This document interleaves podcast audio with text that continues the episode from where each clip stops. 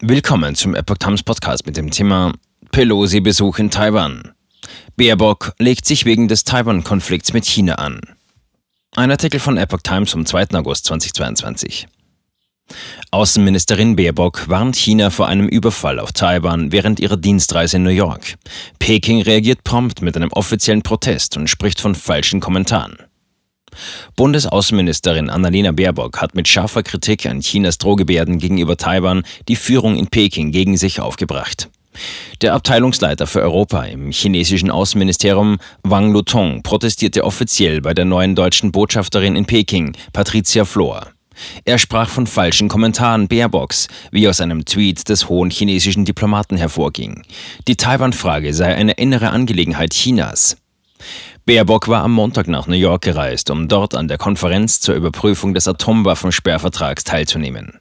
Nach ihrer Ankunft hatte sie gesagt, wir akzeptieren nicht, wenn das internationale Recht gebrochen wird und ein größerer Nachbar völkerrechtswidrig seinen kleineren Nachbarn überfällt, und das gilt natürlich auch für China.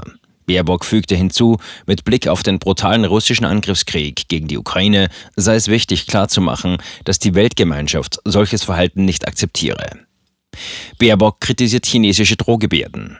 Am Dienstag legte Baerbock in einer Rede zu den transatlantischen Beziehungen an einer New Yorker Hochschule noch einmal nach.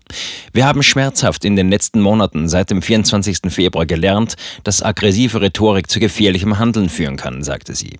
Chinas Äußerungen mit Blick auf Taiwan haben ernsthafte Fragen aufgeworfen. Baerbock fügte hinzu, es kann nicht in unserem Interesse sein, wenn China zusätzlich noch ausufernde wirtschaftliche Abhängigkeiten in der Region kreiert. Kurz vor den Äußerungen Baerbocks am Dienstag war die US-Spitzenpolitikerin Nancy Pelosi zu einem Besuch in Taiwan gelandet. Der Aufenthalt der Vorsitzenden des US-Repräsentantenhauses ist für die Demokratische Inselrepublik der ranghöchste Besuch aus den Vereinigten Staaten seit einem Vierteljahrhundert. Schon zuvor hatten sich die Spannungen mit China verschärft. Peking sieht Taiwan als Teil der Volksrepublik an. Offizielle Kontakte anderer Länder zu Taipei lehnt es entschieden ab. Am Abend will Baerbock nach Kanada weiterreisen. In Montreal wird sie bei ihrem Antrittsbesuch Außenministerin Melanie Jolie treffen. Kanada ist NATO-Partner Deutschlands und gehört zur G7 führender demokratischer Wirtschaftsmächte. Deutschland hat derzeit den Vorsitz in dieser Staatengruppe.